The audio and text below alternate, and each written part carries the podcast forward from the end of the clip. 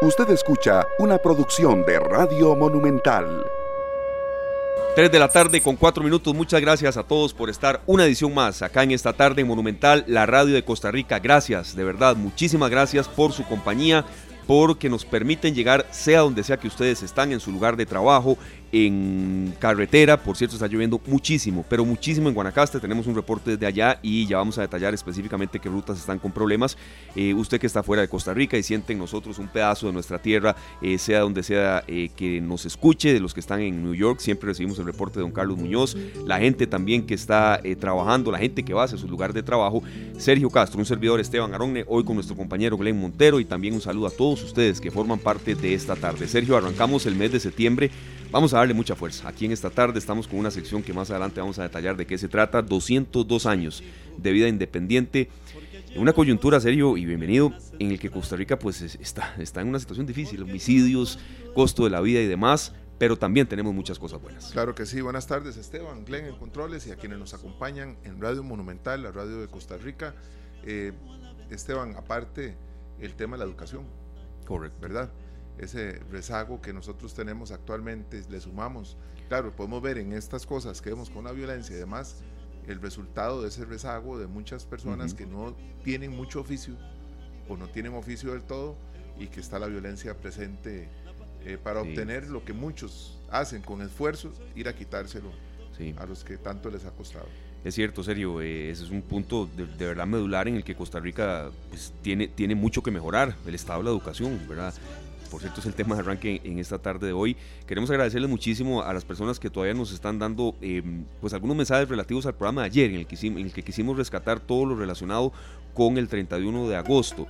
Em, correcto, Glenn, Limón es parte de Costa Rica y a veces eso, por cierto, serio, eso a veces em, como que se segrega un poco y no debería ser tan así. Yo recibí algunos comentarios después de terminar el programa de gente insistiendo en el tema del feriado, que debió haberse celebrado ese mismo día ayer. Ayer, exacto. Y si lo iban a mover, que de verdad que fuera un feriado, que alguien fuera a disfrutar. Correcto, Porque este, se han hecho, se han trasladado feriados a lunes o viernes. Eh, este sería un buen momento para que el feriado cayera viernes. Si no lo iban a hacer en la misma fecha, que fuera algo que se pueda palpar. Entonces, el pueblo limonense está en las calles celebrando el Grand Parade y de ese jueves, pero el viernes tienen libre y tienen feriado y, los turistas que están allá y la gente que fue a ver este, este Grand Parade pueden disfrutar del fin de semana completo, ¿verdad? Correcto. Eh, creo que, que, fue algo extraño, a mí me, extrañó mucho que dijeran el domingo feriado. Sí, sí, de, verdad, en, en, ese sentido, mucha gente, yo no diría pues que protestó la palabra más adecuada, pero sí decía que, que, que debe haber celebrado el propio día como es, ¿verdad? Eh, y lo que yo estaba comentando de eso serio es que sí, ayer fue un programa pues muy cargado de, de alegría, eh, con sentido reflexivo también, pero en esta tarde también hay días en los que tocamos temas muy densos y aunque hoy es viernes y la famosa frase de que es viernes y el cuerpo lo sabe, no podemos dejar desapercibido lo que está pasando en el sentido de nuestra educación. Ya vamos a introducir al invitado de lujo que tenemos para hablar del noveno informe del estado de la educación. Sabemos que aquí se ha mencionado mucho, se ha analizado en matices, eh, también en Noticias Monumental. Tenemos un invitado distinto, eso sí tratamos de hacer todo el esfuerzo para que no chocara con el análisis que se hace, pero sí queremos aportar desde nuestra parte, Sergio, para que de verdad la educación no quede en el olvido y sobre todo tenga reivindicaciones. La educación con C. Exactamente. Vamos a hablar de eso también. De eso también, ¿por qué? ¿Por qué estaba ese banner ahí, estado de la educación con ese? Este, serio, pero que nunca dejemos de soñar, como nos decían Julieta Venegas y don Diego Torres. Es muy importante y, los sueños los podemos, los podemos cumplir, perdón, más fácilmente si estamos preparados para, para eso, ¿verdad? Si estamos en la línea correcta, si queremos ser un, un gran deportista y entrenamos todos los días, si queremos ser este, grandes cocineros y cocinamos constantemente, estamos buscando recetas nuevas, pero eh, no podemos alcanzar nuestros sueños solo porque los tenemos, no nos van a llegar solos. Entonces el tema del rezago en la educación tiene mucho que ver con de no lograr nuestros objetivos si dejamos, aunque sea nuestra, nuestra educación básica, si la dejamos botada.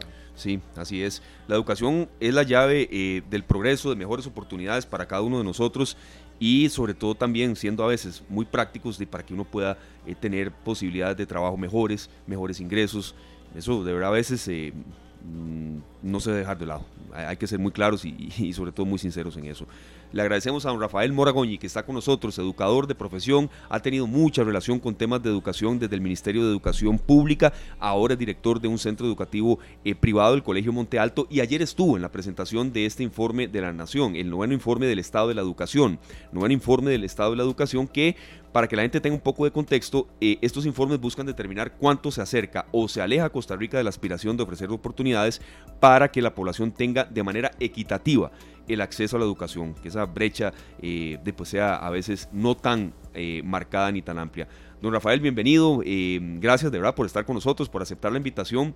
Y yo quería arrancar con una pregunta que quizá no es la más esencial, ¿verdad? ¿Por qué estado de la educación con ese? La gente se lo preguntaba, creía que era un horror, un horror o no, un terror. Había algo ahí de subliminal, pero ¿qué nos puede comentar de todo esto? Arrancando por ese, por ese detalle. Y muchas gracias por estar con nosotros. Muy buenas tardes, don Esteban, don Sergio y a esta tarde que casualmente el 7 de septiembre del año pasado estuvimos hablando del estado de la educación del año pasado y ya se veía venir. Este, ayer cuando llegamos pues estaba el banner porque la portada del estado de la educación siempre causa sensación. El año pasado fue el año antepasado fue un grito de un niño desesperado pidiendo ayuda y siempre la portada trata de ser una fotografía de la realidad educativa. En este caso nos extrañó al llegar, yo llegué y vi esa S nadie decía nada, ¿verdad? Y casualmente ese era el mensaje, causar ese shock de la gente, ¿verdad? De qué tipo de educación queremos, con C y con tilde, porque le faltó la tilde al acento también, ah, y, causó una sensación, y esa portada quedará para siempre, eh, don Esteban, porque es la portada oficial, con unas líneas amarillas que no hay que olvidar que causan emergencia, que quiere decir que el Estado ya llegó en un sentido de urgencia. Y la S trató de llamar a la atención, hacer un choque eh, para todas las personas, ¿verdad? Preocupante para las personas que no les llamó la atención y no se dieron cuenta del error. Eh, y casualmente es por eso, porque tenemos un rezago educativo mayor eh, y la ortografía, la lectura y la matemática en general está teniendo serios problemas. Por eso se trata la S, un llamado de atención de los serios problemas de la lectoescritura y de comprensión lectora que está teniendo nuestro país, don Esteban. Eh, buenas tardes, don Rafael, un placer tenerlo de nuevo acá en esta tarde. Me saluda Sergio Castro. Eh, pues eh, hace un año sí nos reunimos acá, prácticamente la situación usted no la, no la hacía ver como venía, ¿verdad? Y estamos viendo también esos resultados un año después.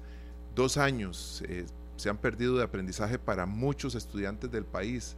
¿Considera usted que hay alguna posibilidad, algún sistema que se pueda implementar algún programa en el que ellos puedan recuperar algo de lo que no han aprendido en los años que les quedan en las escuelas y colegios públicos. Sí, muchas gracias, don Sergio Castro O'Sullivan.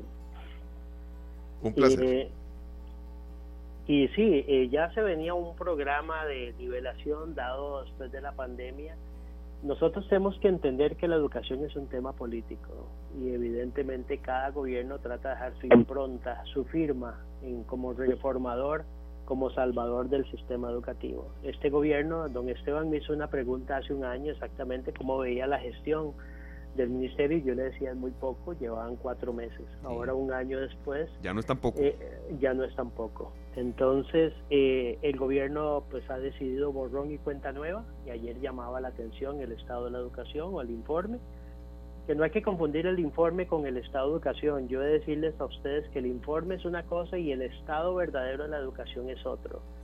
Es más, más difícil y más eh, cruenta y más... Eh, eh,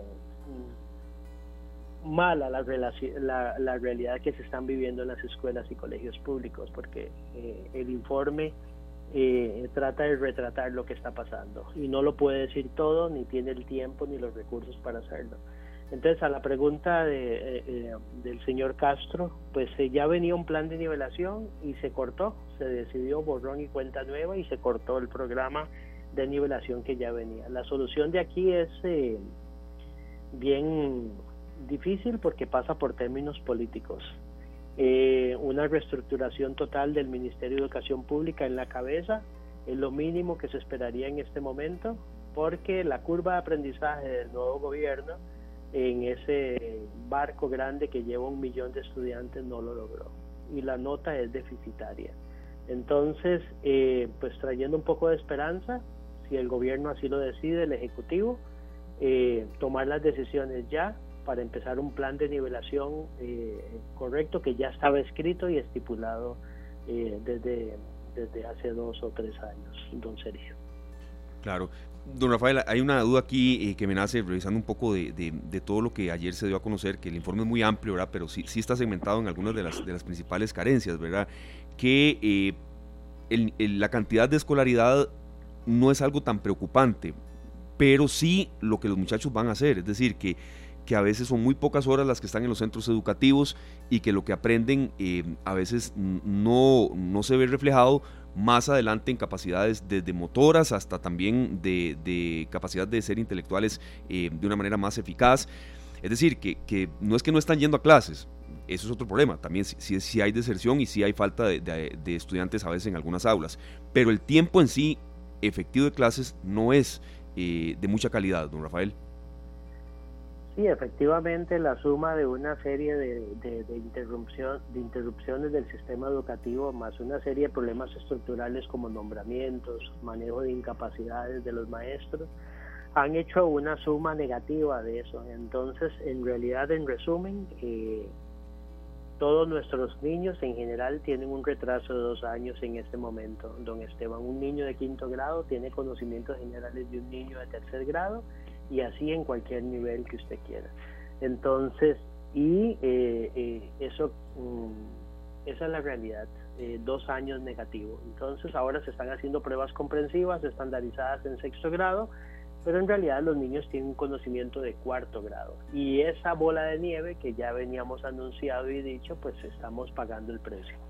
Y algo importante que deben saber, y se dijo muy claro, que solo tres de cada 100 escuelas están cumpliendo todos los temas que tienen que ver en las materias básicas. Tres de cada 100, lo cual nos lleva a una seria emergencia educativa.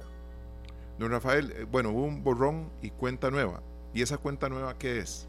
Exactamente, ¿qué cree usted que el gobierno dijo? Bueno, no, no, no vamos a hacer lo que se venía haciendo, vamos con esto. Hay una propuesta firme y, y sólida que ustedes como educadores puedan decir, bueno, vamos a apoyar esta iniciativa porque se ve que este es el camino. Está demasiado lejos eso. En cada gobierno hay una curva de aprendizaje y sobre todo como rompimos el bipartidismo, pues eh, eh, cada partido, pues ya cuando era el bipartidismo era más fácil, digamos, el cambio de poder y la gestión del Ministerio de Educación Pública. Después con la llegada de la ruptura del bipartidismo ya hay tres actores en juego y ahora hay cuatro actores en juego. Entonces en realidad el asunto hace que eh, esa, esa ruptura del sistema político eh, decidido por nosotros en las urnas electorales eh, tiene un precio de la curva de aprendizaje que estamos eh, pagando. Se habló de una ruta de la educación, señor Castro, y eh, en realidad no ha sido plasmada, no ha sido definida y no es clara para ninguno de los actores del sistema educativo. En este momento es un barco a la deriva, sin instrucciones claras, con improvisaciones, con directrices contrapuestas, un día una cosa, otro día otra la educación privada de decirle que también se mueve al vaivén por ley de estas eh, eh, decisiones, para no llamarle improvisaciones.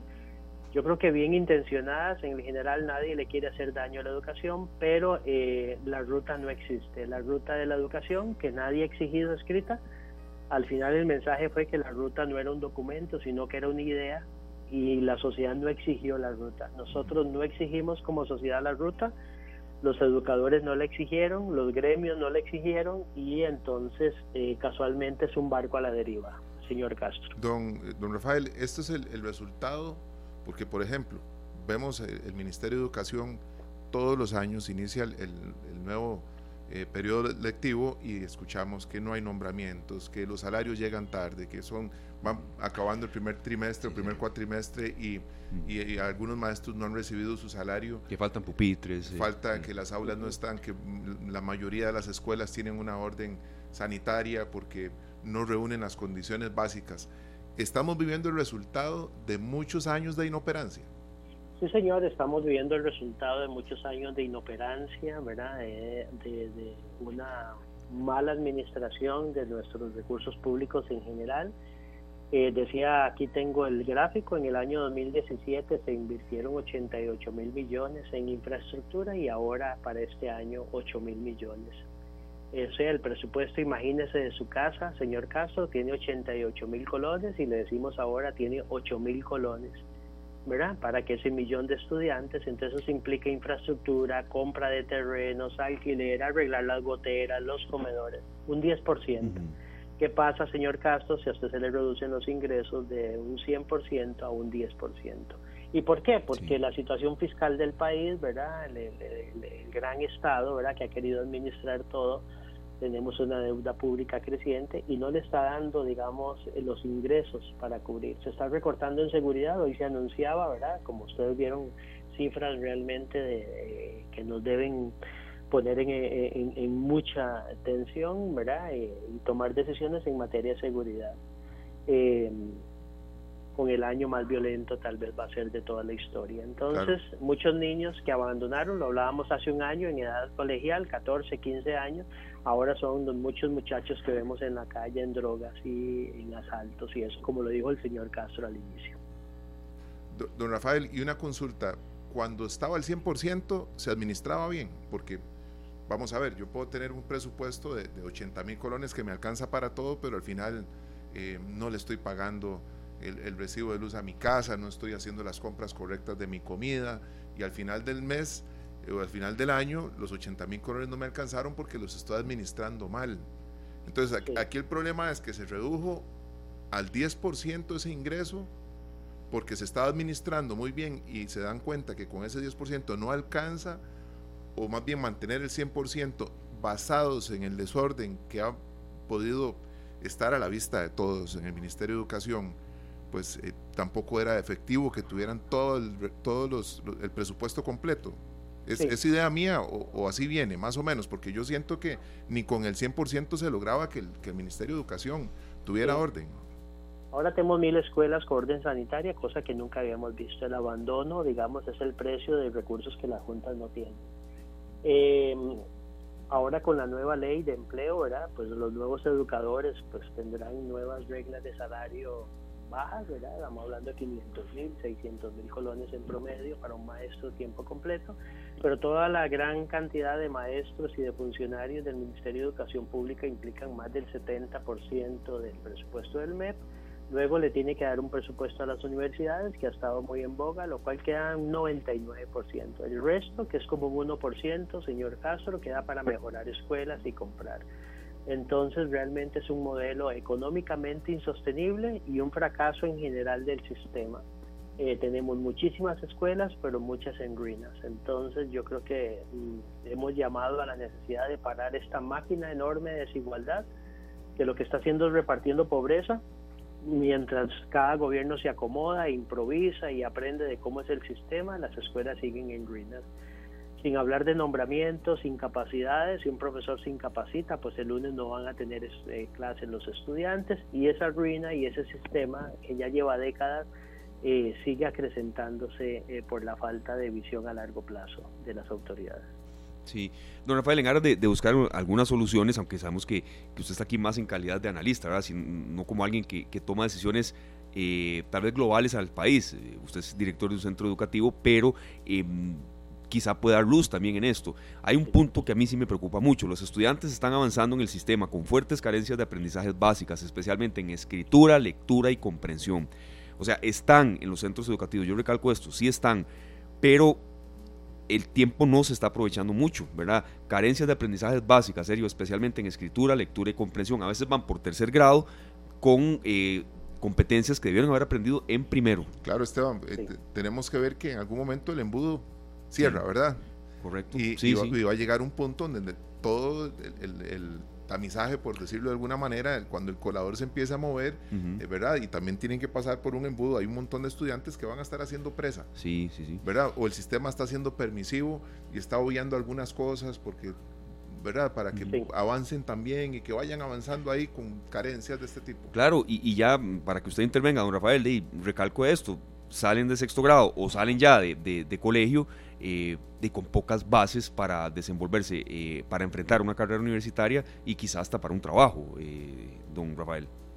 Sí, yo lo hablo en calidad de ciudadano, ¿verdad? y yo creo que la educación es un asunto de todos. Toda persona deberíamos estar preocupadísimos por el, por el estado de la educación, ¿verdad? Eh, y nos distraen algunos temas, pero eh, yo creo que hay esperanza, no, no soy para nada negativo en eso, es la realidad. Eh, y también qué tipo de educación demanda la sociedad. Cuando se hizo la aprobación de que los niños de primer grado pasaran, aunque no supieran leer y escribir, no hubo manifestaciones, no hubo nadie levantó la queja, las personas no leen las actas del Consejo Superior de Educación.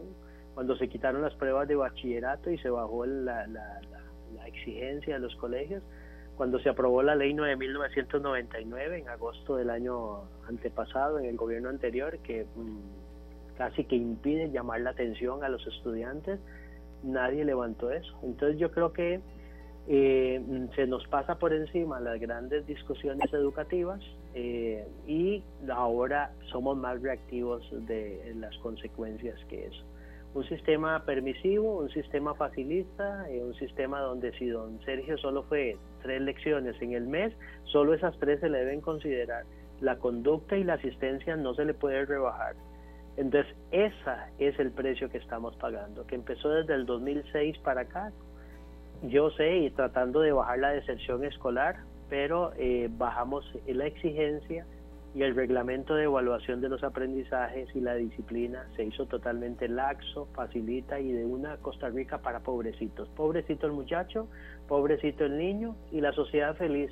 Nadie reclamó en su momento que hiciéramos un sistema educativo más exigente, más ordenado. Nadie se quejó cuando quitaron bachillerato, más bien hubo fiestas. Y esa es la consecuencia parte de.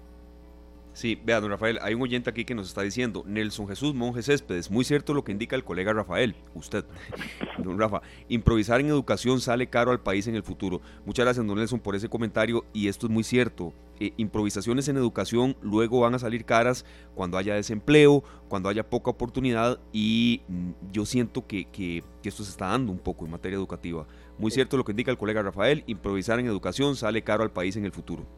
Don Nelson, un gran educador, viera la calidad de educadores y de personas como don Nelson y las personas que me oyen, eh, em, eh, funcionarios también del Ministerio de Educación Pública, ¿verdad? Eh, bilingüismo, el señor Rojas que maneja un gran esfuerzo porque el, el, nivel del inglés sea bueno, los asesores de matemática, ahí está la gente, ahí están las escuelas. Eh, el sistema realmente colapsó. Estamos más bien distraídos, ¿verdad? Por el cambio de gobierno y ahora las municipales y ya viene el nuevo cambio de gobierno y entonces yo creo que mientras no saquemos la educación y la blindemos de las, eh, los cambios de cada cuatro años, porque ya le quedan dos años al gobierno, don Esteban, seguiremos pagando este precio y dentro de dos años, en el décimo informe de la, de la educación, nos volveremos a reunir y de cintas amarillas y de educación con ese y de un grito desesperado yo no sé qué vamos a pasar. La sociedad tiene que moverse, exigir calidad, los sindicatos deben despertar y si bien hicieron luchas por el bienestar de los educadores, también deben hacer luchas por la calidad educativa. Y la educación es de todos, yo creo que ese, con eso me voy a quedar yo. Eh, a pesar de que alguien diga yo no tengo hijos o puedo pagar educación privada o ya se graduaron o lo que sea, la educación es un asunto de todos porque eh, los niños y sobre todo los más pobres se merecen educación de calidad, no de tercer mundo. Así mismo, don Rafael, y, tenemos que hacer patria, ¿verdad? Nosotros vemos a, muchos educadores que con sus, sus recursos están en la casa comprando lápices de color, hojas, materiales, porque bueno, inicia por ejemplo ahora el mes de la patria. y sabe que muchos, muchos de los estudiantes no tienen los recursos para comprar materiales y hacer todas estas cosas bellísimas que se hacen para decorar, para hacer el farol y demás, ¿verdad, don Rafael? ¿Cómo hacemos patria nosotros con nuestra educación? ¿Cómo logramos que a pesar de, la situación que se vive, tanto estudiantes, padres de familia, eh, profesores y todos los involucrados en el proceso eh, de educación de nuestro país, pues podamos ir haciendo patria a pesar de los obstáculos que se enfrentan? Sí, nosotros hacemos patria del hogar, se le quiso endilgar a la escuela la función de educar y educar es en la casa, en la familia. Si la familia le delegó a la escuela que educara y le pusiera buenos modales y buena autoridad, es que usted se acuerda qué pasaba si llegaba con un reporte de conducta, señor Castro, a su casa. Usted sabía que le llovía. Ahora no hay esa disciplina. No.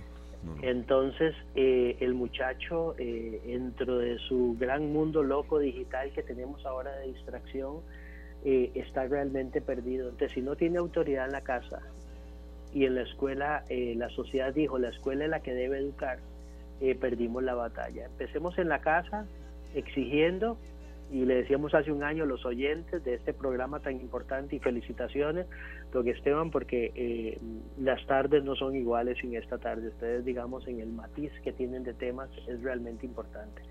Y creo que eso es un tema total, no solo cuando sale el informe, sino que recurrentemente investiguemos, hablemos de educación y de los distintos expertos y voces que se pueden escuchar. Empecemos de lo básico. Empecemos que nuestros niños no se salgan de la escuela. Empecemos con disciplina en la casa. Empecemos respetando al maestro. Eh, empecemos a, guardar la basura. Empecemos a, eh, a ser más ordenados y recuperar los buenos modales. Parece mentira, pero tenemos que volver a la educación básica. Tenemos una sociedad gritona, vulgar, malcriada y violenta. Y también eh, pues en términos políticos también personas que gritan, personas eh, con poder, ¿verdad? Que están causando eh, eh, una gran tensión y esa tensión la estamos viviendo con sociedad. Se vive en los estadios con los pleitos, se vive en las calles, los que manejamos lo vivimos, se vive en las escuelas y una violencia institucionalizada como país y una muerte, ¿verdad? Que está tiñendo de rojo y de sangre las carreteras todos los días. Entonces, ¿qué hacemos? tomar esta premisa de que la educación es de todos y que el próximo lunes exijamos educación de calidad y que las autoridades que tengan que irse, que tengan que irse. No podemos esperar dos años más y esperar al décimo informe y quejarnos sin exigir como contribuyentes y ciudadanos que de verdad dejen de improvisar y de devolverle al maestro la autoridad.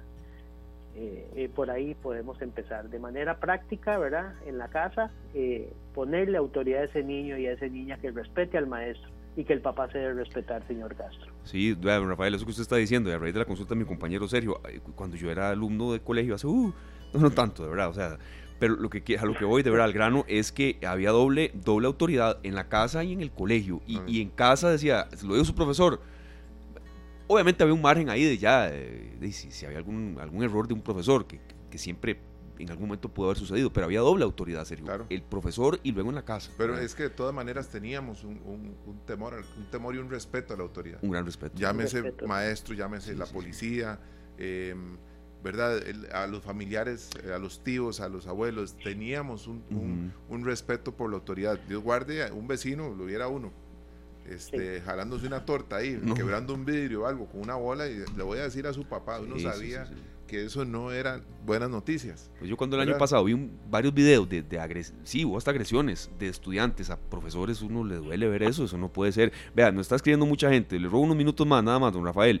Eh, todo el tiempo que sea necesario, hay miles de ah, personas, ah, amigos y estudiantes y profesores que nos siguen este programa y que hoy están pendientes de esta edición. Muy amable, de verdad, don Rafael. Nos dice Wilson Villalobos Mora, gracias, don Wilson hay decisiones que están estructuralmente institucionalizadas para hacer que haya avances y mejoras y no estén a corto plazo. El Consejo Superior de Educación es uno. Desde el SEC se ha denunciado todo y también es eh, y también se ha solicitado declarar emergencia en educación para volver los ojos a una respuesta ante esta crisis. Cada propuesta que se hace se omite por parte de esta administración eh, y nos, nos eh, escribe mucho más en un tono muy respetuoso, pero sí, sí, eh, de verdad es un, es, un, aporte muy valioso este de, de don Wilson, don Rafael. Sí, realmente eh, el gobierno en general y en particular el Ministerio de Educación Pública está en una idea confrontativa, ¿verdad? De que todo está mal, todo venía mal y vamos eh, borrón y cuenta nueva sin una idea clara. Y el, y el pueblo tal vez decidió por un cambio nuevamente y pues eh, está saliendo caro eh, en realidad de esto. Entonces, uno como ciudadano, yo no puedo ir a intervenir en la escuela, ni usted, ni los maestros levantarse, no, somos un país de paz y de orden los sindicatos tienen un papel importante que deberían tener y ya. Eh, los educadores como gremio también. Y nosotros como ciudadanos estar más pendientes de las decisiones del Consejo Superior de Educación. Y en general eh, también aportar eh, que hay un esfuerzo. Los grandes maestros, si ustedes hay que quitarse el sombrero. Esto está pegado eh, la continuidad del sistema educativo en cada día está pegado por los buenos funcionarios y maestros del Ministerio de Educación Pública, que todavía son la mayoría. Esa ley 9.999, que algún día podemos hablar en detalle, ha sido una estocada para el bueno maestro que ya no puede regañar al niño, ya andan con miedo. Y bueno, eh, esa fue la visión del gobierno anterior. Y ahora pues entonces se juntan parches nuevos, don Esteban, hacia un traje viejo y parche, más parche, más parche. Y si usted le pone 80 parches a la bola, ¿verdad? Eh, eh, pues no va a rodar bien y eso es lo que está pasando. Entonces, hay avances importantes como en inglés, en matemática, ¿verdad? Con, por ejemplo, una fundación que tiene una plataforma que está llegando gratis a todos los niños del país, eh, My Academy de la eh, Fundación Age of Learning, gratis para todos los niños y es una maravilla verlos conectados. Pero ¿qué pasó? Se cerró el programa de informática educativa. Ahora los laboratorios los tiene el MEP y no les está dando mantenimiento. Entonces ahí va. Es un tema de problema sobre problema. Igual, ¿verdad? Pues eh, veremos esta semana el impulso del método Singapur de matemáticas.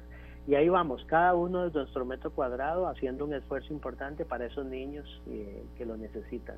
Pero tiene razón el señor, ¿verdad? Evidentemente, eh, desde la vía pacífica, porque eh, es la mejor vía. Claro. Pero con contundencia.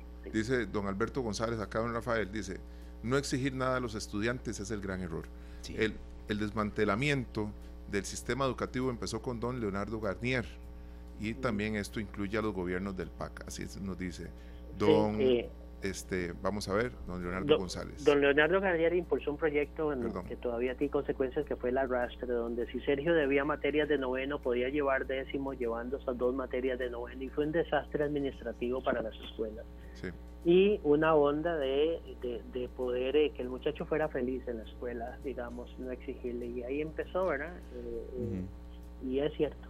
Yo, yo le soy sincero, don Rafael. Ahí, soltaron la bola de nieve, Esteban.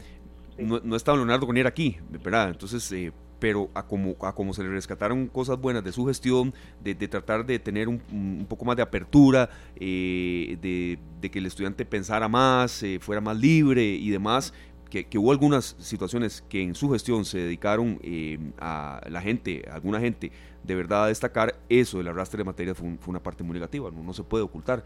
Que se, que se fueron arrastrando materias y de pronto alguien estaba ya casi con 17 años y debía un montón de materias. Eso fue muy, muy negativo en esa gestión. De las cosas, y ahorita voy a hacer un comentario ahí, perdón, don, ese comentario que nos hacía era don Alberto González. Aquí tenemos a Frank Ovares también, que dice que desde que el Internet y los juegos y los videojuegos tomaron este, prominencia, la lectura recreativa, recreativa con libros de carne y hueso pasó a un tercer plano.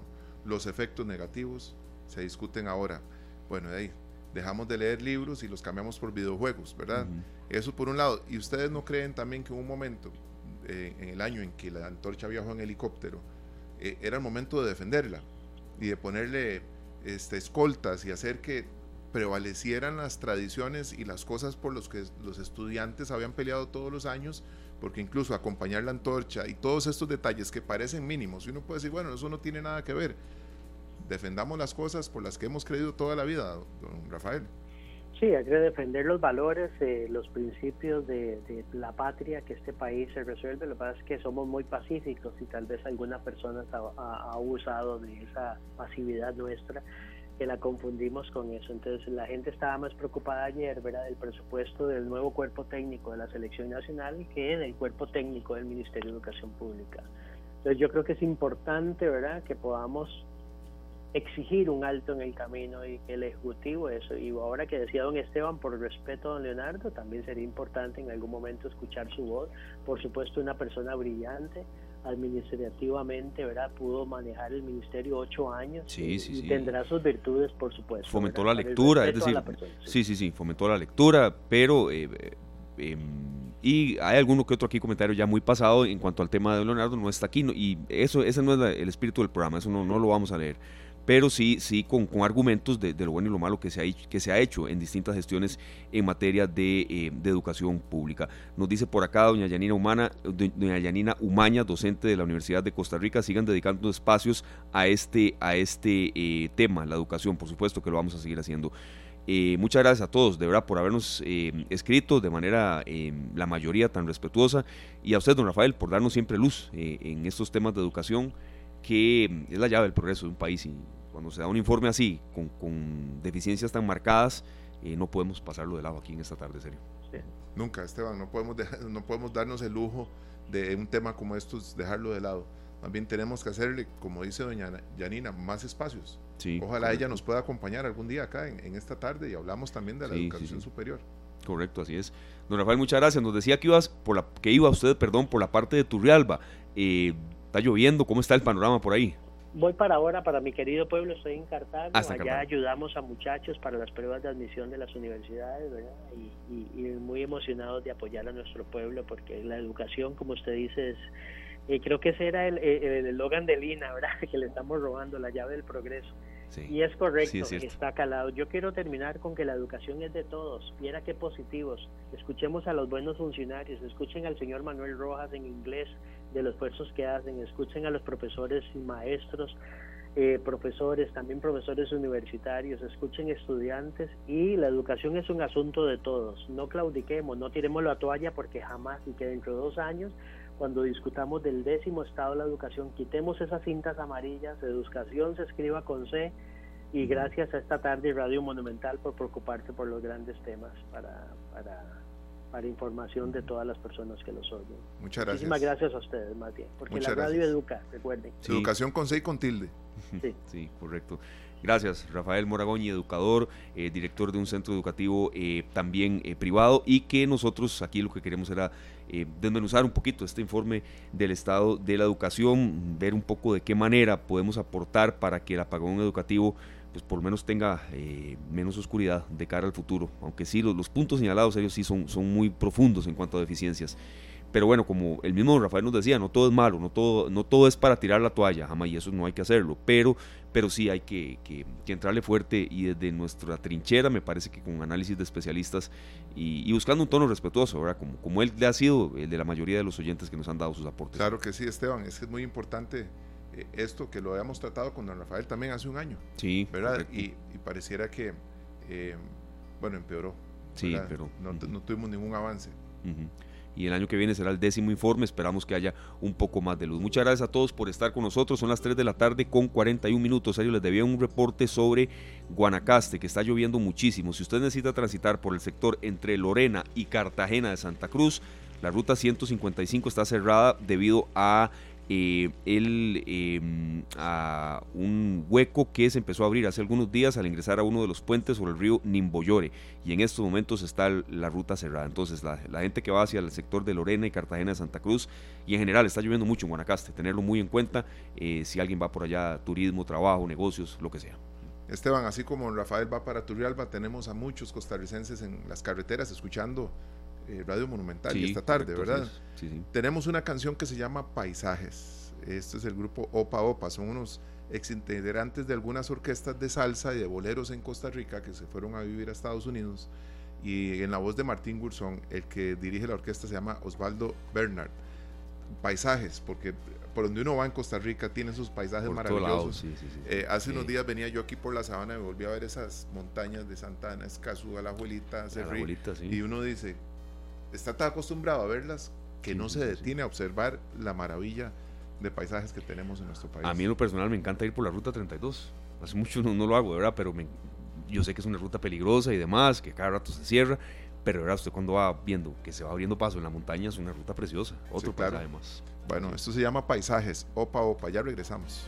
La radio de Costa Rica, así es, Sergio, eh, Glenn y amigos oyentes de Monumental, la radio de Costa Rica, 202 años de vida independiente y este es este esfuerzo que acá en esta tarde vamos a, tener. Bienvenidas todas las sugerencias de ustedes, amigos oyentes. Durante todo este mes vamos a rescatar, como, como ustedes escuchaban, particularidades, eh, personajes, zonas, em, lugares que, que, son mágicos en Costa Rica, porque sí, como hemos eh, em, escuchado, ha sido un año muy complicado, Sergio, homicidios a granel, incremento en precio de la gasolina, que aquí, que allá. No ha sido un año muy positivo en informaciones, pero también hay que rescatar lo bueno que tiene que este país, que es mucho también. Y maravilloso también, Esteban, porque tenemos lugares que nos hacen sentir orgullosos y que yo no sé si ha sido por los canales de Tortuguera alguna vez. ¿verdad? Para poner un ejemplo, ¿verdad? Porque eso. Eh, eso es una cosa que nosotros podríamos explorar y, salirnos un poquito de, de, las malas noticias. Correcto. ¿Verdad? Buscar cosas positivas que están al alcance de, muchos de nosotros eh, hay muchos tours, hay muchas cosas como costarricenses que podemos tomar de un día. Tal vez los canales de Tortuguero eh, no sea un viaje de un día, no sé. Ahora le preguntamos a un experto, ¿verdad? Que nos tiene antojadísimos. Pero Esteban, eh, tenemos mucho por lo cual seguir sintiéndonos orgullosos de nuestra patria y de nuestro país. Así es, entonces amigos oyentes, bienvenidas sus sugerencias. Por ejemplo, serio, cuando ya estábamos en la preparación de este espacio ya me dieron una, hablen del parque de Zarcero. En verdad, ese parque tan lindo cuando la gente va por allá, cómo se mantiene, incluso después de, la lamentable pérdida de Don Evangelista, ese personaje que todos eh, recordamos que, se encargaba de ese parque como que si fuera prácticamente un hijo suyo. Eh, bueno, ese es una, un ejemplo. Un ejemplo. Ya iremos poco a poco. ¿Qué tienen los canales de Tortuguero que se señalan a veces como hasta mágicos? Bienvenido, don Randy Gordon, presidente de la Federación de Cámaras del Caribe. Bueno, el primer invitado en esta sección especial de esta tarde, Rescatando Costa Rica. Don Randy, muchas gracias por estar con nosotros, por formar parte de este esfuerzo. Y hablamos en primera instancia de los canales de Tortuguero. ¿Qué, son, em, por qué son tan buscados y por qué tanta gente va ahí? ¿Qué tienen de magia? Bienvenido, don Randy. Hola, bienvenido, eh, Sergio, Esteban. Un gusto un gusto siempre saludarlos a ustedes, ¿verdad? Y, bueno, usted tiene razón, hay que resaltar lo bueno. Yo sé que eh, ha habido, si se quiere, desánimo colectivo en el país, de, la situación ha estado compleja, ¿verdad? Y a nivel empresarial, pues no todas las empresas todavía pues han llegado a su punto de equilibrio, hemos tenido una situación complejísima, pero bueno, gracias a Dios eh, aquí estamos y y, hay que seguir adelante. Los canales de Tortuguero es una de las maravillas que tenemos en Limón. Recordemos que el turismo de Limón se puede, digamos, circunscribir en, tres, digamos, grandes áreas. Eh, el sur, el Caribe Sur, que, yo creo que casi todo el país conoce, ¿verdad? Puerto Viejo, ha escuchado. El norte de Limón, que es más eh, eh, hacia los canales de Tortuguero, que es lo que nos vamos a referir ahora. Y el centro de Limón, que es más un turismo, digamos, de cultural, donde podemos gastronómico, podemos experimentar muchas cosas.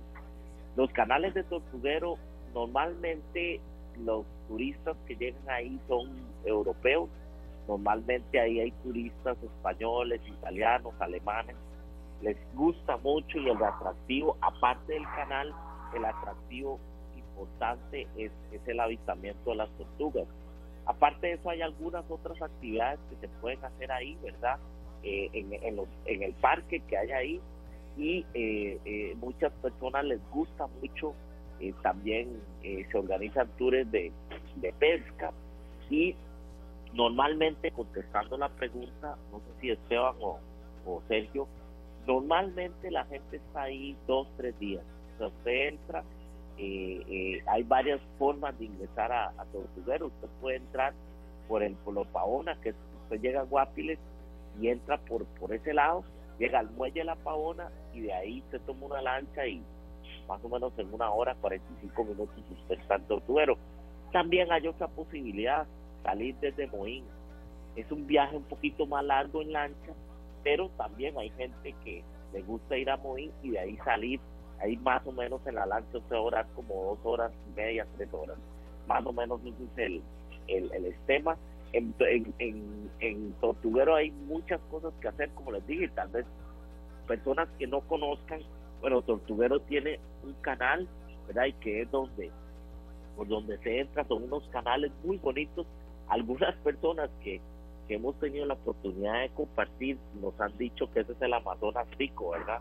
Entonces, bueno, eh, es un canal para, paradisiaco, es espectacular eh, pasar por ahí en lancha, y usted incluso cuando va en camino, usted puede ver especies, cocodrilos, de todo tipo, y cuando usted ya llega al, digamos, llega como a una laguna, ahí usted ve el pueblo, hay varios, está el pueblo de Tortuguero, y pasando enfrente está uno se llama San Francisco.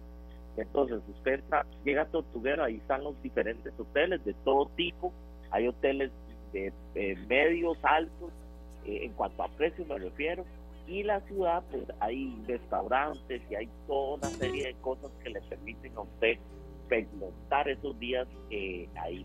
Ahí usted puede eh, con los locales, digamos, contratar tours y, y si estamos en temporada de, de tortugas usted puede contratar el tour y ahí lo llevan, es en la noche, empieza como a las 10 de la noche y es y tiene todo un protocolo de pues, hay una luz especial para encandilar las tortuguitas y todo un protocolo que el guía le va explicando a usted qué hacer. En la parte de atrás de, la, digamos, de Tortuguero, de, espaldas a la ciudad está el mar, ¿verdad? Y enfrente de la ciudad está la laguna. Entonces es un es una experiencia muy interesante que pues yo creo que todos los costarricenses deberían en algún momento ir a darse una vuelta. Claro que sí, Randy. Por ejemplo, bueno, yo, yo fui que hice el comentario, ¿verdad? Que, que complicado ir a Tortuguero y, devolverse. Es como ir un hit and, hit and run que llamaban, Esteban. llega, se queda, almuerza y se devuelve en carrera porque e, es un viaje maravilloso que se tiene que aprovechar mucho, Randy. Cuando uno sale en esa lancha hacia Tortuguero, pasa por Parismina y muchos lugares eh, impresionantes que uno no se imagina lo que, todo lo que puede ver ahí, Randy. Así es, así es, exactamente. Es un viaje muy bonito, eh, pero yo sí recomiendo hacerlo por lo menos de un día para otro porque es pesado, es cansado, ¿verdad? Si usted viene, por ejemplo, a San José, tiene que llegar a Guapiles, a La Pavona, que ahí se va a durar unas tres horas y después la lancha otra hora, entonces es un poco pesado. Yo recomiendo al menos de un día para otro, lo ideal son dos, tres días para que usted comparta con la gente local. Y eso es otro tema, es importante.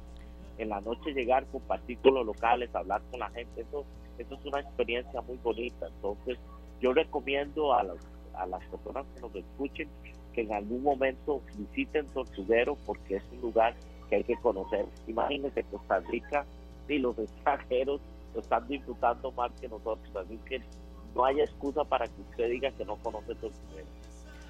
Don Randy, muchas gracias de verdad. Eh, una, una, una felicitación post 31 de agosto, pero esto tiene que ser como de todos los días, ¿verdad? El Día de la Persona Negra y la Cultura Afrocostarricense. ¿Cómo está Limón? ¿Cómo les, cómo les fue? ¿Cómo les terminó de ir con la celebración? Y, gracias por haber estado en esta sección también. Bueno, no, excelente. El, el, desfile estuvo muy bien, muy ordenado, muy bonito. Hubieron diferentes cosas y mucha gente vino, de hecho, mucha gente fuera del país, incluso gente de Limón que ya no vive en Limón, que viven en el extranjero, llegaron y, tuvimos un tiempo muy bonito. Así que bueno, lo pasamos muy bien. Eh, es un momento, como, lo hemos dicho, Esteban Sergio, de compartir con la gente y sobre todo de mostrar un poquito de la cultura eh, ¿verdad? En, todas las dimensiones posibles, desde gastronómicas, eh, culturales, por supuesto, y este desfile de Grand Parade es una muestra muy importante de ese, de ese aporte pues, de, la cultura al país. Así que bueno, esperamos que podamos eh, mantener esa, tradición que, que, por sí ya es eh, eh, declarado patrimonio inmaterial, es decir, hay una declaratoria al país, es una actividad que ya no es solo los limoneses, sino que ya tiene una declaratoria nacional. Así que bueno, es algo que que también es importante que si usted no lo ha visto, no ha tenido la oportunidad, es importante que en algún momento usted se dé la vuelta a Limón y, participe de esa actividad, porque es una actividad muy bonita, única, en donde usted va a compartir con los limonenses algo muy, muy de la raíz. Así que bueno, yo los invito a que, bueno, si este año no lo pudieron hacer, para el otro usted nos acompañe. Bueno, vamos a, coordinarlo con más tiempo, porque yo a Randy le hice un, una, una una solicitud muy especial que esperamos coordinarla con tiempo, como tiene que ser, para poder estar allá, Esteban, y, poder transmitir desde Limón, ¿verdad? Si bien es cierto, no estamos a la vuelta de la esquina, pero si lo planeamos y lo coordinamos bien, sé que desde allá podemos transmitir esta tarde y, vamos a aprovechar todos los paisajes y todos los, todos un par de tours que hayan por allá de estos impresionantes que nos habla Randy Gordon. Aquí nos vamos con Glenn, ya está haciendo la seña de que nos vayamos. Vea, octubre viene fuerte para Limón, eclipse, carnavales, viene un fin de año eh, que ojalá también marque mucha recuperación en materia de turismo para ellos. Claro que sí, y no solamente en, Limón como eh, cantón verdad central, sino que otros cantones de la provincia se están preparando para hacer grandes celebraciones con conciertos y demás. Claro, don Randy, muchas gracias como siempre por ser parte de este programa, muy amable. No, un gusto, bendiciones a los dos y estamos conversando. Igualmente, Randy, muchas gracias. Gran saludo a la distancia, gracias de verdad. Y vea, serio, ni, ni hemos este, estrenado esta sección y eh, esto es lo que nos motiva a nosotros, de verdad. Don José Rodríguez, desde Tibás. Soy tibaseño de cepa, nos está escuchando. Gracias, don José. Tengo familia en Orotina. Sería bueno que para esta sección hablen de ese cantón, de Orotina, su gente, su cultura, las fiestas de la fruta, eso sí he escuchado muchísimo. Cuando pasaba el tren por ahí, la terminal del tren quedaba a la par de la casa de mi tía, los meses de septiembre es pura fiesta por allá. Y aquí nos está chorreando toda, toda la, programación de Radio Monumental, desde 5 y 30 de la mañana, arranca con Noticias Monumental hasta las 7 de la noche. Gracias, don José, de verdad nos estimula mucho y júrelo que eso que usted nos está diciendo de Orotina será parte de esta sección, las fiestas de la fruta de Orotina, por supuesto. Bueno, qué belleza, ¿verdad? Sí, sí, de verdad que, esto nos motiva mucho y, está agendado, don José. De la semana que viene no pasa esta idea para esta sección que tendremos todos, pero todos los, los días de septiembre para rescatar un poco Costa Rica, don Glenn.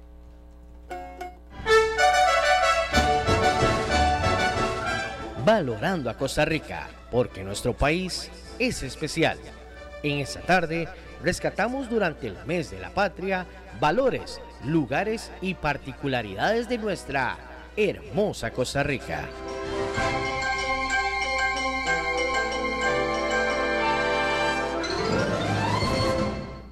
Claro que Esta tarde es nuestra hermosa Costa Rica y la tenemos que defender muchísimo. Vamos a ir al corte con una canción muy especial porque no todos los días este, nosotros tenemos la oportunidad de traer a alguien a nuestra cabina, Esteban, que nos visita desde la isla del encanto, Puerto Rico. Correcto, de verdad. Las sorpresas no se detienen en esta tarde. Tenemos una invitada de lujo. Muchísimas gracias también a todo el equipo que ha hecho posible que esté por acá. Y bueno, serio, aquí esto va a tomar la batuta, pero sí tenemos mucho, mucho que aportar. Nada más le vamos a decir con quién vamos a ir al corte y ustedes pueden ir haciendo planes de escuchar no solo parte de su historia, sino su música. Ednita Nazario. Uf, ya regresamos. Aquí está ya. Esta tarde.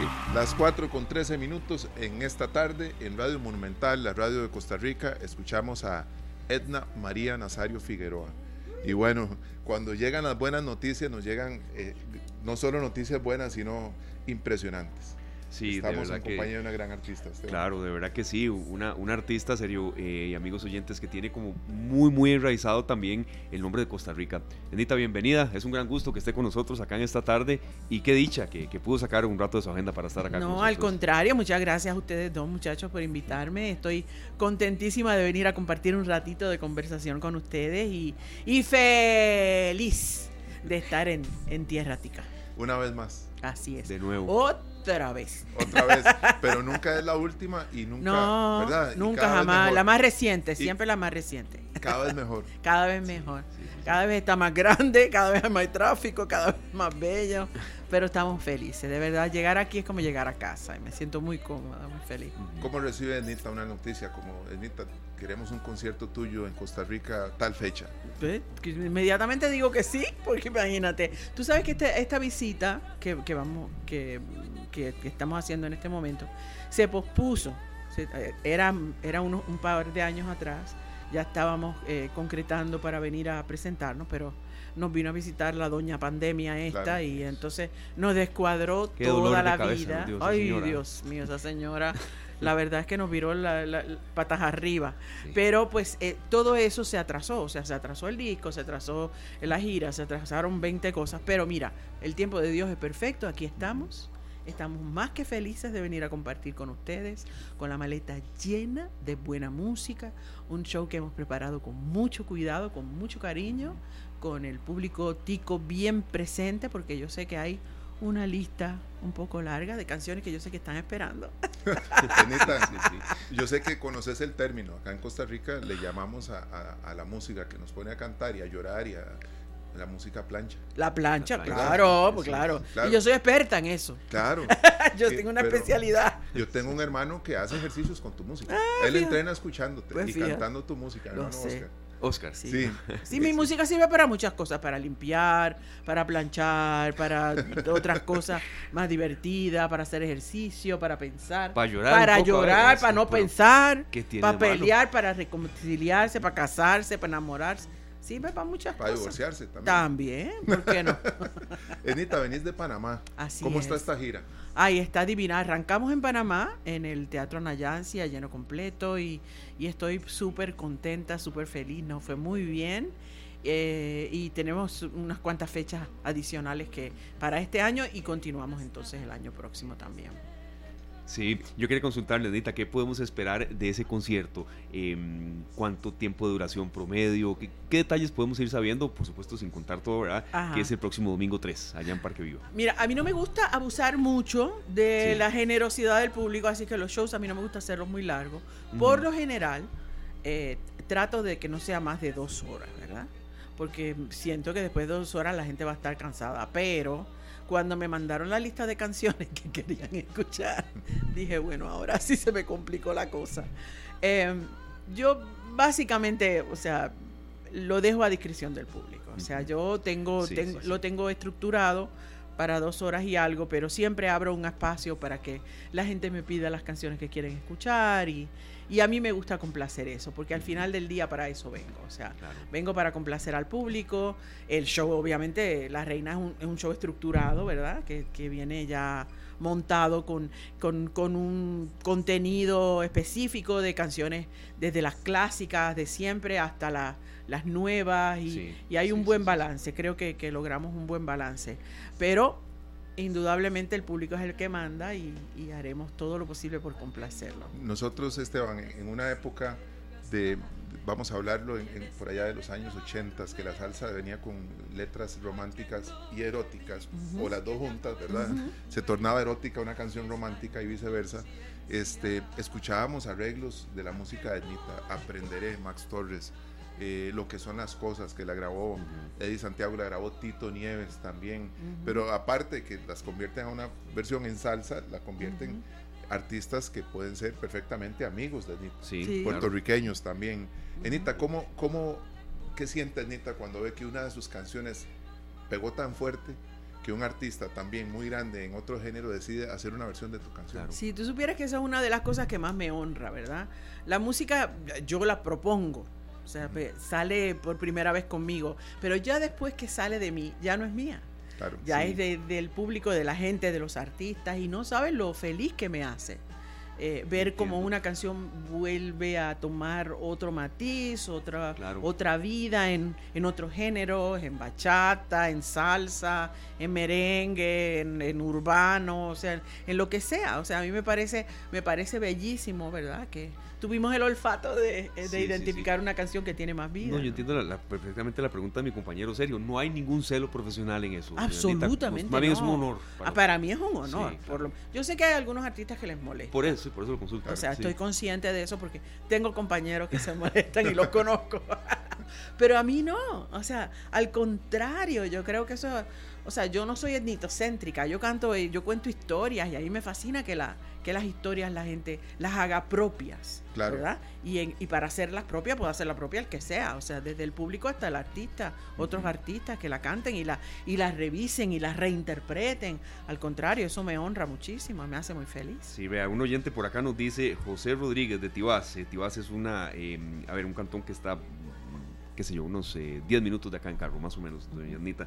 Y eh, nos dice, me saluda Anita, soy súper fan y quiero, si me pueden complacer con la canción Quiero que me hagas el amor, esa canción. Ah. Don José Rodríguez, aquí en esta tarde, serio. Esa, esa va a estar en el concierto. Creo que sí, esa es una de las que más me pide.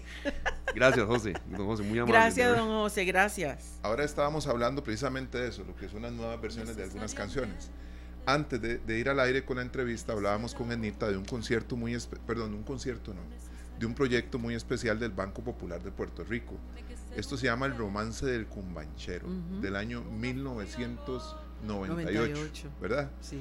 Y Ednita canta una canción de este gran compositor Rafael Hernández, eh, que era a la vez una canción favorita de tu papá. De mi papá, una de las canciones favoritas de mi papá. Bueno, la canción favorita de mi papá era esa canción. Entonces, es maravilloso saber que tu música tiene muchos seguidores y tu carrera, pero qué bonito cuando te tomas en cuenta para un proyecto haciéndole honores a un gran compositor como fue don Rafael Hernández. Así es, así es. Yo creo que uno de los de, las experiencias más hermosas que, que, yo he tenido como artista y como intérprete es que me hayan invitado a esos proyectos, porque es un proyecto que se hacían todos los años. Y me invitaron a varios, como a ocho proyectos, donde se honraba la obra de los compositores clásicos de Puerto Rico como, como Pedro Flores, como, como Rafael Hernández, Tite Curet, y, Tite Curet y, y, hasta el mismo José Feliciano. Eh, y realmente pues eh, es una forma tan, tan bonita, ¿verdad? De volver a traer esta música en las voces de todos los artistas contemporáneos, porque ahí había de todo, ¿verdad? Estábamos desde Marc Anthony, estaba eh, em, Gilberto Santa Rosa, Chucho Olga Avellanet. Tañón, Chucho Avellanet, y ellos, ellos eran muy cuidadosos a la hora de escoger, ¿verdad? De artistas que, que pudieran interpretar esas canciones dignamente, y, y fue, ha sido muy bonito. Glenn, ¿podemos escuchar, por favor, silencio? Oh my God, tú la tienes.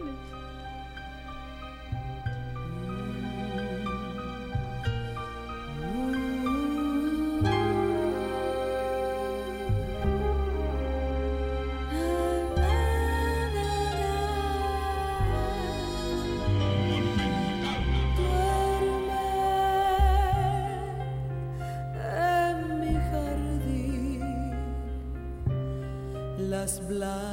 blancas azucenas, los nardos y las rosas.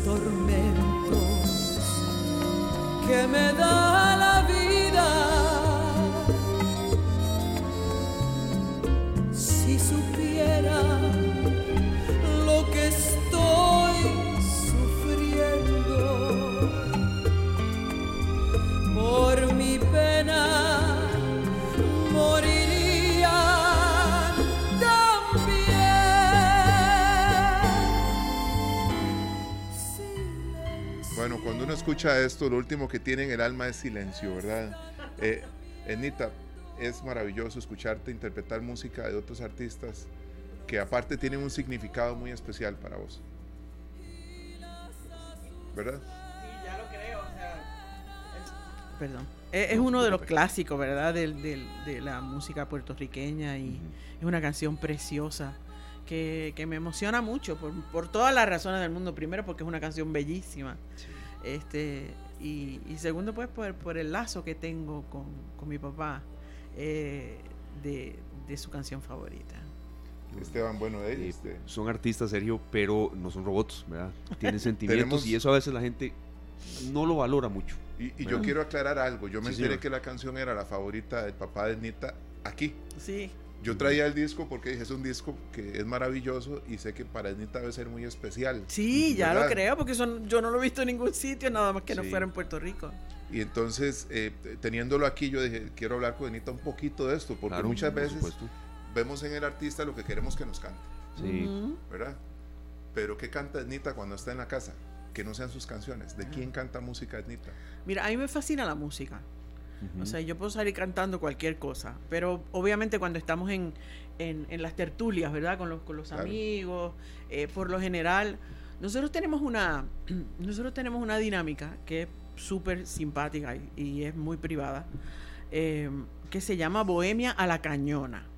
Bohemia a la Cañona es bohemia obligada, o sea, pues, a veces nos llamamos los distintos artistas que somos amigos eh, y nos invitamos, ¿verdad? Casi siempre es en casa de Gilberto Santa Rosa. y él llama, ¿qué estás haciendo? No, que estoy... Cancela, vente para acá. Y de pronto a eh, vamos, qué sé yo, 10, 15 amigos que solamente somos cantantes, o sea, no hay, no hay civiles, no hay Claro. gente de fuera. Digo, pueden ir las esposas y eso, pero, pero que, que vamos a, bajar la guardia. Nada de managers. Cero. No, no, no, Puros Cero. no. No, jamás. no, Menos. pu- puros colegas y bohemios. sí, sí. Por- exacto, porque a nosotros también nos gusta cantar. Nosotros, Sí, sí. o sea, no es solamente, no solamente nuestro trabajo, es nuestra pasión. Claro. Y qué bonito, ¿verdad? Porque, porque así nos descargamos, o sea, nos desahogamos y cantamos canciones de, pre- pre- como yo digo, prehistoria musical, Jurassic Park, o sea, canciones del año de las guácaras, como decimos nosotros. Pero se forman unas dinámicas muy hermosas y es una bohemia. Claro. Porque Gilberto canta canciones de, de Tite Curé, este, yo canto canciones de, de Rafael Hernández, Chucho canta canciones de, de- de Gilbertito, eh, o así, o sea, se da, se da una cosa tan hermosa y tan espontánea y, y considero que eso es una de las esa es una de las actividades que, que más disfrutamos nosotros. Claro. Muy rara vez coincidimos porque estamos todos trabajando y por lo general eso es durante la semana porque nosotros trabajamos los fines de semana. Claro. Entonces, pues eh, nos podemos amanecer fácil. Fácil, fácil, fácil, fácil. Nos sí. amanecemos hasta las 200 de la mañana y, y, y tú ves a los esposos y las esposas así. ya cayéndose del Sí, sí, sí. sueño. Otra bohemia, no, otra bohemia, la cañona, no, por favor. Pero, pero la pasamos divino y esa es una de las actividades que más disfruto. Eso es maravilloso, Esteban, Sí. realmente. Sí. Otro oyente desde Estados Unidos, Enrique Hernández, nos dice, eh, escuché una interpretación de Aprenderé una vez en concierto cuando Gilberto la cantó con Víctor Manuel y fue muy buena. Ah, Eh, sí, bueno, sí, Muchas sí, gracias a los oyentes. Gracias. Por cierto, tenemos una sorpresa para ellos. Esteban, si querés, este, Te manda, la de una vez, pero... de una vez. De una vez, Por claro. favor, sí, porque este, sí, no queremos claro. abusar del tiempo de Nita. Correcto, correcto. Y queremos Sí. también que quien nos llame pueda compartir un, Sí, un momentito con ella. Claro que sí, la, la agenda de ella está muy apretada. Más bien, muchas gracias por estar acá. No, en- al contrario, para mí es un placer. Ednita la Reina en concierto, domingo 3 de septiembre. Tenemos una entrada doble. A quien nos llame al 905, ni hemos dado el número y ya está ahí sonando. Bueno, 905-222-0000. Gracias, Glenn. Y vamos a hablar con, con nuestro amigo o amiga oyente. Muy buenas tardes. ¿Con quién tenemos el gusto? Hola, Carlos, Don Carlos, ¿qué apellido? monje. Don Carlos Monge. Carlos Mu- Monge. Muchas gracias. Eh, le está hablando por acá Ednita Nazario y ella lo recibe. Adelante. Hola. Carlos, ¿cómo estás? Gracias por llamar. Gracias por su música. Ay, qué bello. ¿De dónde nos llamas? Eh, carretera aquí del lado de Heredia. Ok, súper chévere. Claro. Eh, Carlos, ¿qué canción es eh, tal vez de sus predilectas de Ednita? Eh, Ah, no, varias. Cuando vamos al karaoke, uno canta esas canciones de ella. Bueno, yo no, pero música. Ah, no me, no me niegues, Carlos, no me niegues. Sí, No me niegues porque los hombres me niegan, pero al, al final es mentira. Y, y- y te- terminamos por lo menos haciendo el coro. Sí, claro, después de par de guarritos ya estamos. Don Carlos, qué placer que esté con nosotros Gracias, acá. don Carlos, por llamar. Muchas gracias a ustedes. claro. Ahí Glenn te- toma sus datos. Gracias. Muchas gracias, eh, don Carlos Monge. Entonces, eh, ahí va nuestro compañero eh, Glenn a tomar los datos y viene por aquí a Central de Radios a recoger esta entrada doble. Qué bonito este contacto con la gente, Claro que sí. Don sí, Carlos, siempre- eso sí, le voy a pedir que tiene que repasar las canciones. Las canciones que se sabe y las que no se sepa se las aprende para que las cante conmigo. El domingo, ¿ok? Ahí está, don Carlos. ya está. Sí, sí, sí. No, es que estaba con Glenn y No escuché lo que Ah, dijeron. muy bien. No, que le digo que, que a- utilice este tiempo bien y que lo invierta y que repase unas cuantas de las canciones para que Tengo las todas cante. las con- coreo, todas las coreo. pero Ah, perfecto. Pues usted mire, caliente esa garganta porque la va a usar. Gracias, don Carlos, por llamar. Muy amable. Gracias.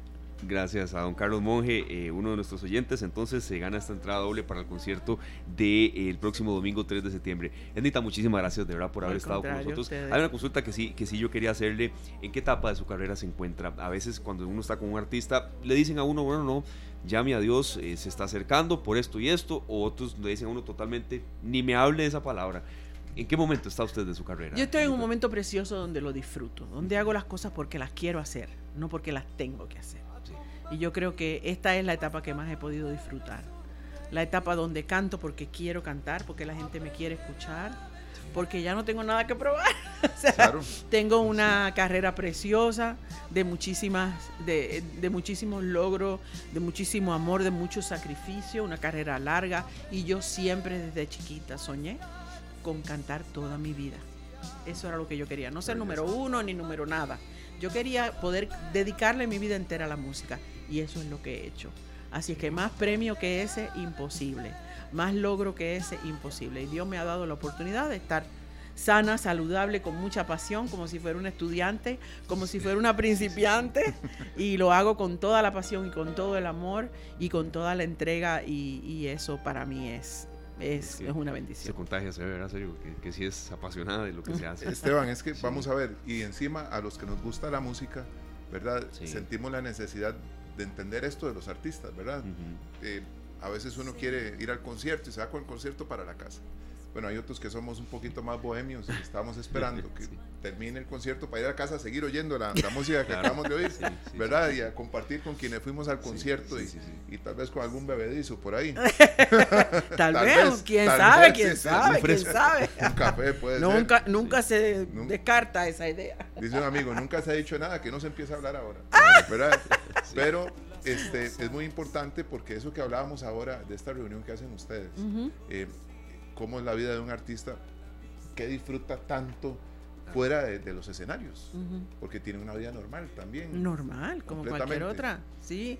O sea, a lo mejor a distintos horarios y en Claro. distintos lugares. Claro. Pero, pero nosotros somos seres de carne y hueso como cualquier otro que tenemos nuestra, Sí. nuestros problemas, nuestros retos, tenemos familia, Sí. tenemos eh, pasatiempos eh, y, y de, y de verdad también hay que descansar porque los viajes y, y este tipo de trabajo pues, pues gasta bastante. Eso es muy cierto. Ustedes lloran, ríen, tienen que hacer compras. eh, Claro, hay que ir a hacer compras, a la farmacia, hay que Sí, o sí, sea, sí, a- sí. atender a los muchachos, a bregar con los maridos, eh, o sea, eh, todas esas cosas hay que hacerlas. O sea, es parte de nuestra eh, de nuestro diario vivir también. Aún a estas alturas hay algunas maripositas en el estómago cuando ya están frente al escenario o ya su... Mariposotas. Ah, bueno. bueno. Sí. Gaviotas, ¿no? Maripositas no, mira, son casi murciélagos. los- O sea, no, yo, o sea, los nervios que yo creo que es lo más cercano al pánico que uno puede sentir. Y no está mal sentirlo. No. Pero que no lo frene aún. No, Sí. no, no, es, es la adrenalina. O sea, yo sé, yo tengo todo claro de que, de que está todo en su sitio, pero hacer trabajo en vivo, hay mil millones de imponderables que pueden suceder. Y la intención que yo llevo es que todo salga bien, Claro. que la gente disfrute, que yo pueda hacer mi- el trabajo de la mejor forma posible. Pero yo tengo un montón de gente a mi alrededor que también está en las mismas. Pero ese mariposeo, esa ansiedad, ese casi pánico que uno siente es indispensable para mí. Lo siento antes, justo antes de salir al escenario. Cuando apaga las luces, la gente empieza a aplaudir, ya yo digo, mamá, Ayúdame. ayúdame. Pero una vez salimos al escenario, eh, ya los primeros segundos pues, todavía está el corazón aquí, ¿verdad? Pero ya cuando recibimos el primer aplauso se nos quita todos los nervios y, y ya estamos como pececito en el agua. Claro. Como pececito en el agua vas a poder ir a ver a Ednita Nazario este domingo 3 de septiembre en el Parque Viva, La Reina. La Y que siga reinando, ¿verdad? Gracias. Un gran honor que haya estado por Al acá. de verdad. contrario, gracias a ustedes muchachos de verdad por recibirme, un placer. Un placer enorme. Igualmente, igualmente. Perfecto. Bueno, nos vamos a una pausa y por supuesto escuchando más de Y Ednita. nos vamos a tomar fotos. eh, Claro. Yo me quedo con mis discos firmados. Claro, dale, dale. Muchachos, eso. Lo que son las cosas, ¿verdad? De colección, de colección. Lo que son las cosas, Glenn. Con eso vamos a ir al corte. Dale. Muchas gracias. No, gracias.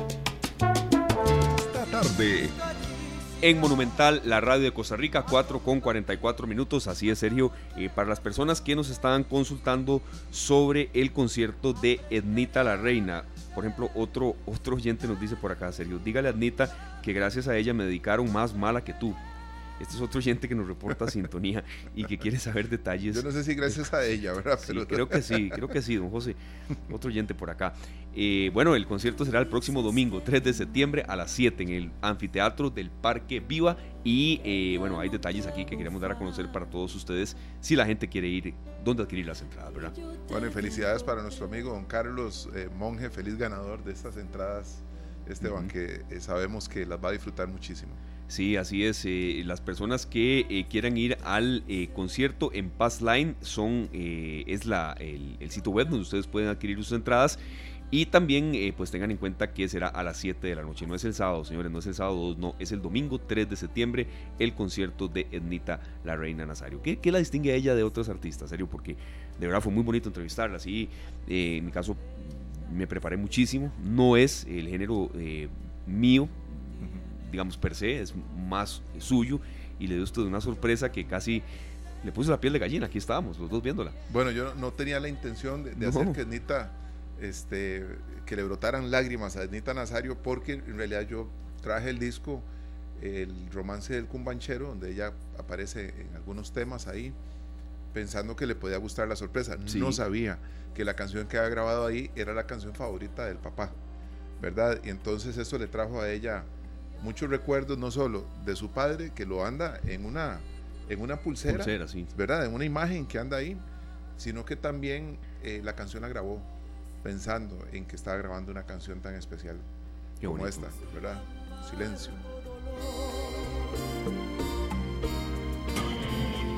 Yo no quiero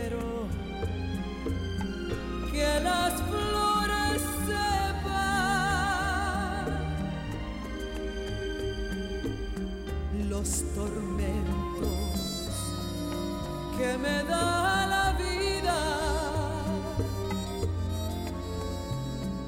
Si supiera lo que estoy sufriendo. Así es, para las personas entonces www.passline.com, las personas que quieren ir al concierto de Ednita Nazario, hablamos un poco de los precios, Sergio, Golden Cir- Circle Platino 84 mil, el Golden Circle VIP 72 mil, el área Premium 48 mil y el área pregeneral eh, 36 mil. Entonces los precios van desde los 36 mil, desde los 36 mil hasta los 84 mil y sí quedan entradas disponibles. Esteban, ¿cuál fue el último concierto que fuiste? Híjole, el último. acuerdo el de eh, rock. el de, el de eh, sobredosis de soda. de- Ese, ese, sí, de- sí. de- de aquel grupo que, que verdad, me gustó muchísimo. Que eran de verdad una copia, eran clones de, de Soda Stereo, sinceramente. Aquí, acá muchísimo. vino, este, fue Pedro Capmani que vino a una entrevista. Él fue el telonero de ellos, correcto. ¿Verdad? Ese, ese fue el último concierto que fui. Bueno, eh, Sí. yo sí tengo que, que admitir que me encanta ir a conciertos y que voy muy a menudo.